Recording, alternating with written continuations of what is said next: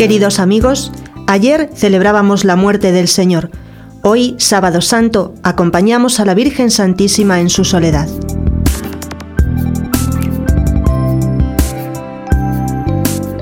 Durante el sábado santo, la Iglesia permanece junto al sepulcro del Señor.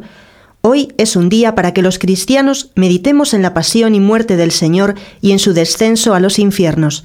Hoy la Iglesia se abstiene del sacrificio de la misa. Por eso los altares quedan desnudos hasta la solemne vigilia pascual de esta noche que inaugurará los gozos de la Pascua.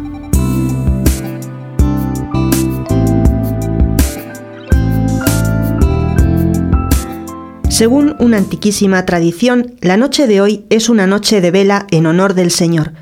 Los fieles, tal como lo recomienda el Evangelio, deben asemejarse a los criados que con las lámparas encendidas en sus manos esperan el retorno de su Señor para que cuando llegue los encuentre en vela y los invite a sentarse a su mesa. En la celebración de esta vigilia, madre de todas las vigilias, consideramos la Noche Santa en la que el Señor resucitó.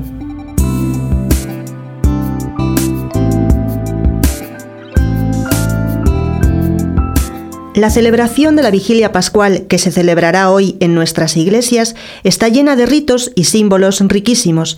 Al final de la misma podremos escuchar el saludo a María, nuestra Madre, con el rezo del Regina Cheli u otro saludo a la Madre del Resucitado.